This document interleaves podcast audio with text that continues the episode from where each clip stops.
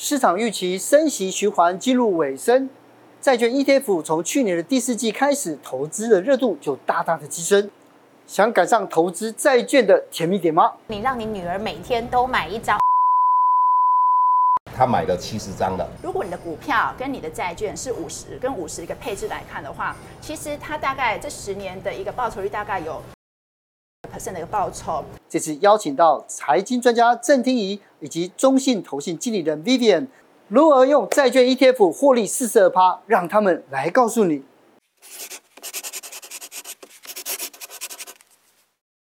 每次啊，下班经济学只要郑老师来啊，我们大家都觉得非常期待，嗯、因为之前呢帮我们分析，无论是金融股或者债券市场，我觉得都非常非常准确。不过每一次郑老师来，嗯，你对市场的看法都有点悲观。对，老师你怎么看接下来呢？那我们。最主要看整个市场，最主要看一个指标，就是利率嘛。那我在我的观点里面，没有什么景气行情，只有资金行情。有资金，那那老几那个短班嘛。那整个市场如果有钱的话，整个所有的金融商品都会往上涨嘛。那以我目前看到的，也就是说，我们看到哦，美国两年期公债殖利率的话，从五点零八跌到大概四趴，那代表什么意思呢？两年期公债殖利率跟联邦基金的利率是亦步亦趋的，也就是说当。联邦基金利率来到五趴的时候，两年期公债殖利率应该来到五趴，结果它是往下跌的哦，那就代表说美国继续升息的几率非常的微小。那第二个原因的话，我们在看到哈，矽谷银行发生问题之后，那很多钱的话就跑到债券跟票券嘛。那你要知道，钱放在银行，它可以透过哦借贷这种方式创造好几倍的钱。那现在来到债券跟所谓的票券的话，那这些钱都变成什么？他就没有办法创造更多的货币供给量，没有流动性。对，那简单的讲，美国联邦银行不用再紧缩了，因为银行已经帮他收钱了。这是第二点，第三点，很多人会讲说，未来是一个高利率的时代，不用担心了。为什么？只要民主国家，大家一定会选举，会选举的话，大家一定会讲他的亏票嘛，亏票光，我又要建设什么，建设什么。那建设什么的话，你可能去从人民那边纳税钱去增加吗？就增税啊，不可能嘛，已经借钱嘛。所以将来的话。所有的国家，只要是一个选举民主国家的话，它举债上限一定会一直提高。那在这种状况之下，简单讲啊，我一直提高，我利率很高的话，那政府可能负担不起呀、啊。所以将来低利的时代一定会再来临。所以在这种低利的时代的话，我们就开始思考了哦，我们到底要怎么样配置投资呃金融商品，就是一个很重要的。课题。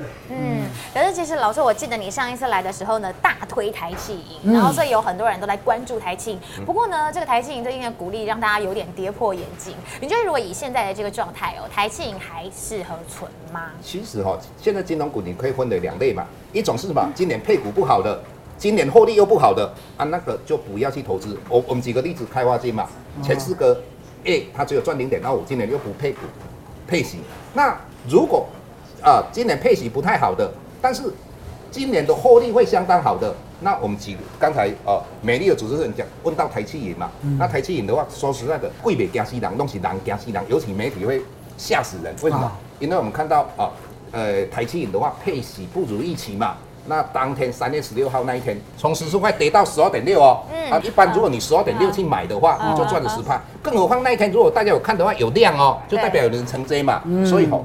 唔可以有媒体操弄的哦，就是说有有时候媒体就是喜欢写的比较耸动一点啊，让大家很怕哦。那我们再举一个第一金的，那第一金的话，他说要配零点八的股息，零点三的股利啊啊，我们媒体就下标说，哎，纯股值哭哭啊。我说怎么会哭啊？各位你要知道哈，金融股我们要看的是总值利率，那总值利率怎么样算呢？你看到它的现金股利的话，零点八乘以一千股的话是。八百块，嗯，那再加上它零点三的啊股票股利，零点三就三十个嘛，三十个你除乘以那一天的股价二十七点一，就你可以拿到八百一十三元嘛。嗯、那这个两个把它加起来，再除以你买的是二十七点一嘛，那我们算算出来总值率五点九五嘛。那为什么？因为金融股的产值是无限大的，我再增资再多，我都可以去做有效的应用。不像说我们举个例例子嘛，触控面板它的产值可能是五十亿，那你一直是投资下去的话，那可能就将来的话，那就会变成你那些资金是无效用的资金。所以金融股要算的是总殖利率，更何况它有资本市殖利率的限制，嗯、这这一点各位必须要了解。哎，哦，但除了金融股之外啊，我觉得从去年开始到现在，其实大家还在关注就美债嘛，对，对不对，对？不过你也呃，Fed 听说听说了哈，他们说升息可能会到个尾声啦，嗯、那是不是那个美债我们进场的时间点已经到了呢？呃，从今年三月就发生了美国的区域性银行的一个倒闭危机。嗯，那倒闭危机之后呢，可能你就是要注意一下衍生出来的一些问题哦，就是譬如说像银行的一个信贷审核趋于紧缩，那趋于紧缩会造成美国的实体经济可能是大幅一个下滑。那这时候我们可以知道说，其实之前的一个 Fed 的联准席 Powell 他也提到说。银行的信贷紧缩就如同 Fed 的升息一样，它的效果是一样的，就是会让通膨下去，经济成长也也会呈现一个下滑的一个现象哦。嗯、那另外我们可以知道说，其实，在五月份最新的一个会议记录，它也暗示了投资人说，哎，可能这一波的一个升息循环可能就是告一段落了。所以说，以这样。呃，种种的一个迹象可以知道说，其实升息一个已经进入一个尾声了。那以期升息进入尾声来看的话，可以知道说，其实这些都是一个债券的一个甜蜜点的一个投资哦。哦然后大家可能会觉得说，哎，现在的美债十年期的公债可能是在三点五 percent 的一个位置。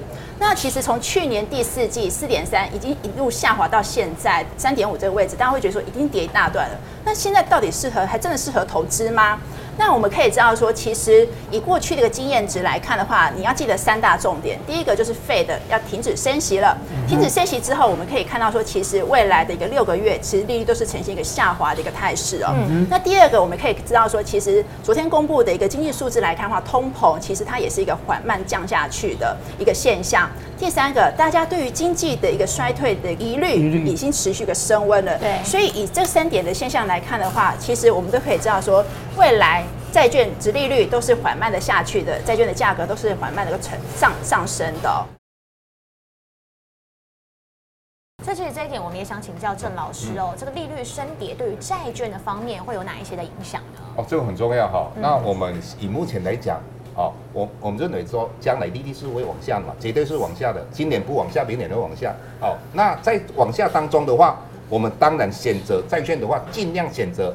期间内长的，因为期间内长的债券的价格对利率的敏感度越敏感，也就简单的讲，我们用这个例子来看哈，二十年公债它的存续期间，各位看到价格存续期间大概有十六点六六年嘛，嗯、那就代表什么？将来如果二十年公债的殖利率下降一 percent，大概它的价格可以涨十六点六六 percent。所以你大概嘛，看一讲，你就看一都是怕不，你有买啊，对吧？那第二个，你如果看到十年期价格存续期间大概十三点五五五三嘛，那就代表将来如果利率往下降一 percent，它只有涨十三点五三。所以我个人认为就是说，如果你本身来讲，你要将来它的它的涨幅同样是降一 percent，涨幅比较高的话，呃，就资本利得赚的比较多的话，你尽量买哦，二十年公债以上的。可是我有点不了解，就是债券的基金啊，嗯、跟债券的 ETF 到底差在哪里？那我们首先知道说，其实债券基金呢，它主要是呃主观的一个判断操作，基金经理人可能就是他人为的一个主观判断来作为一个投资组合的一个策略哦。嗯、那这部分的一个他们的经理费跟保管费就相对比较高一点。嗯哼。至于债券 ETF 来看的话，大家都知道它是被动式的操作，它不含任何的一个主观的一个行为在里面哦。嗯。所以说它的一个交易成本是低的，它的流动性是好的，它在呃买卖的一个便利性也是非常高的哦。那同时呢，它也跟债券型基金比起来，它也适合小额的投资者。嗯，同时呢，它在呃交易所那边也可以，重点是零股交易。那所以说，以小额投资人来看的话，那是真的是非常适合买债券 ETF。嗯，其实我记得啊，上次郑老师来的时候特别有提到说，你让你女儿每天都买一张二十年期的债券 ETF，那你预期就是大概要持有多久，可能可以达到什么样的一个获利率？那你觉得目前为什么当时会挑的时候要挑这个二十年期的债券 ETF？我比较笨。请他们每一天买，他们比较聪明，他们看到跌的时候才买，所以不见得每天买一张。他们分批买。对对，那以目前来讲，呃，一个现在在韩国啊，他买了七十张的。我个人认为，我我认为的，因为它的存续期间比较长，那我这这样判断嘛，以二十年公债的一个存续期间大概十七年左右了，好上下。那如果将来以目前二十年公债的殖利率大概三点八。那如果它能够降到一点八，也就是降了两 percent，那债券的价格应该有机会涨十七乘以二嘛，就三四 percent 嘛。对，再加上每一年它可以配息，哦，这配息哦，各位只要我们的债券没有卖掉。没有资本利得损失的话，就不叫做殖利率，那只是叫当期收益率。那每一年大概有三趴，那三趴的话，三乘以三就是九趴嘛。嗯、那加起来应该有四十几趴，就是我心目中三年要完成的一件事情。哦、三年，对对，三年，因为我们要投资要有耐心的。目前是适合的买点吗？我个人认为，如果你是整。整批的，我如果一百万全部要买哦，公债哦，二十年公债哦，就是假设我们就中信美国公债的话，我个人认为你就用三个月的时间去布局它，哦，甚至你用两个月 OK。但是如果你要定期定额的，啊，我都不下得钱呀，啊，我都定期定额，那我个人认为你就一直买，一直买，买到哪时候？美国联邦基金的利率来到一 percent，或是二十年期公债值利率来到一 percent 左右，那你全部卖掉嘛。哦，这样的话，我个人认为你赢的几率应该非常非常非常高。嗯、哦，老师，如果三年以后利率没有跌下来怎么办？不要那么悲观啦，如果跌一趴就好了。哦跌一趴的话，它的债券价格就涨十七趴。在三年的话，每一年有三 percent 的哦，那个当期收益率嘛，那三 percent 乘以三就九趴，至少要二十几啦。对，二十几趴，哪有那么好的产产品，对不对？所以我个人认为不用担心，我们要乐观一点，好不好？不过也想请教 Vivian 这边，因为现在债券型的 ETF 真的是百百种。如果以当前的现在一个经济形势上面来讲的话，我们该如何来挑选这些债券型的 ETF 呢？好，那其实我们可以知道说，其实一年四季有春夏秋冬，你会在不同的季节，你会选择自己适当的衣服哦。那其实投资也是一样，你要在景气循环适当的位置，你要选择适当的卷轴。那我们现在是处于什么样的位置呢？就是景气的一个末端。那从这张图可以知道说，景气的末端，你投资公债的一个相对于其他的一个卷轴，你的胜算是高的哦，就是你的报酬率是高的。所以整体来看的话，在这个位置，就是你要投资呃美国的一个公债，相对于其他的一个比例，一定要持持续的在增加当中。嗯哼。不同年龄的人，其实我们投投资的态度都不太一样，有积极的，有保守的。可是，既然是买这种债券的 ETF，当然他们我们都想要做到资产配置嘛。那你应该建议我们应该怎么做呢？以配置来看的话，我觉得分成三大类。那第一大类来看的话，就是喜欢月月配的投资人哦。优点就是说，你每个月都有一个利息收入。那利息收入呢，你可以用这笔钱来做一个灵活的一个运用哦。对。然后呢，所以你会每个月的那个小确幸，你会很开心去用这笔钱。那以我们的一个中信呃高平等以及中信金融债，其实都是月月配的。那以现在他们的一个配息率来看的话，都有一个三点五到四 percent 的报酬率哦。嗯嗯、那第二类型，我是把它归类成一个你是呃有股票股票型的，或者是一个风险性资产的一个投资人哦。那如果你是股票族来看的话，其实在一个刚刚提到了，你今年面对的一个信贷紧缩是呃不确定是高的，所以景气是下滑的。那你现在，如果你是拥有很多股票来看的话，你一定要加入一个美国公债，一个无风险利利率的一个产品哦。对。那以过去我们这张图的一个回测的来看的话，其实过去十年，如果你的股票跟你的债券是五十跟五十一个配置来看的话，其实它大概这十年的一个报酬率大概有四点六八一个 percent 的一个报酬。虽然这个报酬不会让人家眼睛为之一亮哦，但是你在这十年当中呢，你还是持盈保泰，你还是有稳稳的一个收入的。所以对于整个今年的一个有风险性的一个资产的投资人而言，真的非常建议你把的美国公债加入你的投资组合，可以降低你的波动，然后也会让你的损失是达到比较低的一个位置的一个水准哦。嗯，然后第三类的一个投资人，我是建议说，如果你有一个信用债的部分，刚刚除了说投资等级债啦，你可能还会有高收益债或者是新兴市场债的一个部分哦。那以这部分来看的话，其实今年可能面对就是信用紧缩，然后你可能会面临的一个可能有一个信用风险一个升高的一个存在。所以这边这部分来看的话，你加入美国公债是非常重要的哦，它可以让你的整个一个信用风险是降低的，你的报酬是上升的，你的损失也是下降的哦。所以我把。适合投资人分成这三大类哦，嗯，所以其实如果像是一般的投资朋友的话，郑老师这边你会怎么建议大家？其实如果说你股赌性非常坚强的人，我个人认为也是五十趴五十趴，赌性强就是五十趴五十。对，为什么？因为将来纵使经济大衰退，因为有很多的呃。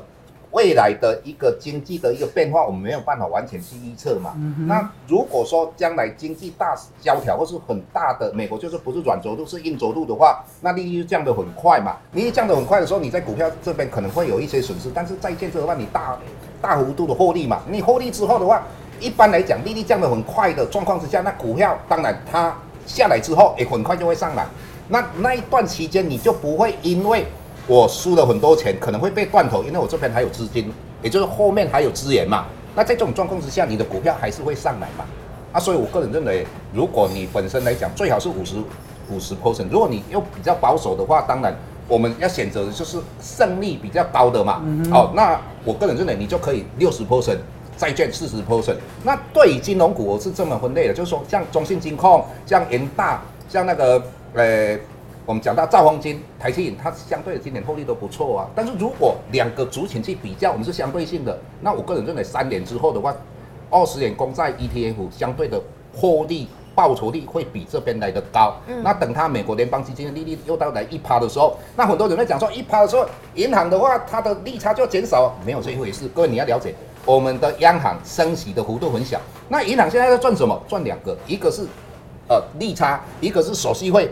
那当利率很低的时候，啊，你别任何的金融商品都会赢啊。那很多人就会去买基金，买什么？那你手续费的增加，所以没有那回事。这几年的话，债券的报酬率会提高，那你去买债券嘛。那等到利率来一趴的时候，啊，你有公告被做纯金融股、纯股，你再回来也是一个不错的思维啦。哦，这是一个比较的思维。哦，但你只要有投资这件事情，就是只要有励志，就要有劝世了，对。嗯。我觉得债券的 ETF 一定还有它的风险，跟我们该注意的事情嘛。对。Vivian，我们哪些要注意的呢？那以风险来看的话，我们可以分为三大类。第一个就是利率风险。那利率风险就是说，哎，其实 Fed 从去年到现在就不停的升息，造成呃债券价格下跌。那但是以现今年来看的话，其实它的利率风险是低的。大家可以知道说，它可能接下来就是停止升息了，所以说它的一个债券价格是涨会涨的，然后呢，它的利率是往下跌的。所以第一个，今年的利率风险是低的。那第二个你要注意到什么？就是违约风险。你现今年的一个景气是不确定是高的，所以你今天买债券来看的话，其实你就是要面临不同的一个卷种，你就要慎选。那你慎选来看的话，一定要买呃投资等级债，就是可能一个 A 以上的会比较安全哦，避免说你可能被降评变成垃圾债，倒账的风险是增加的。那第三个就是流动性风险。那其实流动性风险你要注意说，你今天买的债券 ETF 一定要是规模相对比较大一点的。那未来在买卖的时候，如果流动性不好，可能会面临卖不掉的一个窘窘境哦，所以这是可能都是要避免的。是，嗯、那郑老师呢，还有什么要补充的吗？美国二十年公债 ETF 美债的话不会倒了哈。那个债务上限的话，我讲到以前我也笨笨的嘛哈。第一次他有债务上限的问题，每天都在看电视很紧张。说实在的，这个只是庸人自扰。对，政治人物在玩政治游戏而已嘛。哦，那这个不用担心嘛。那至于。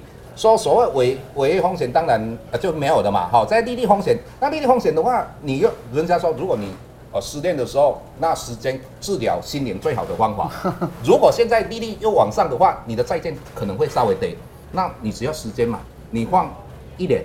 一年两年，那到最后这个利率风险，以目前来讲，应该就会没有哦，所以这个利率风险呢，也不用担心嘛。你有钱的话，就是我个人认为，你就可以去配置一些债，那是未来三年应该对你来讲会相对安心呐。那这是我的看法。是好，所以今天这样听一听之后呢，就是希望这个公这个。债券的 ETF 跟感情一样哦，就是随着时间长长久久这样长长期抱。我比较怕是到最后就忘光了。我们三年就要获利四五十 percent 了，好不好？好，谢谢。谢谢。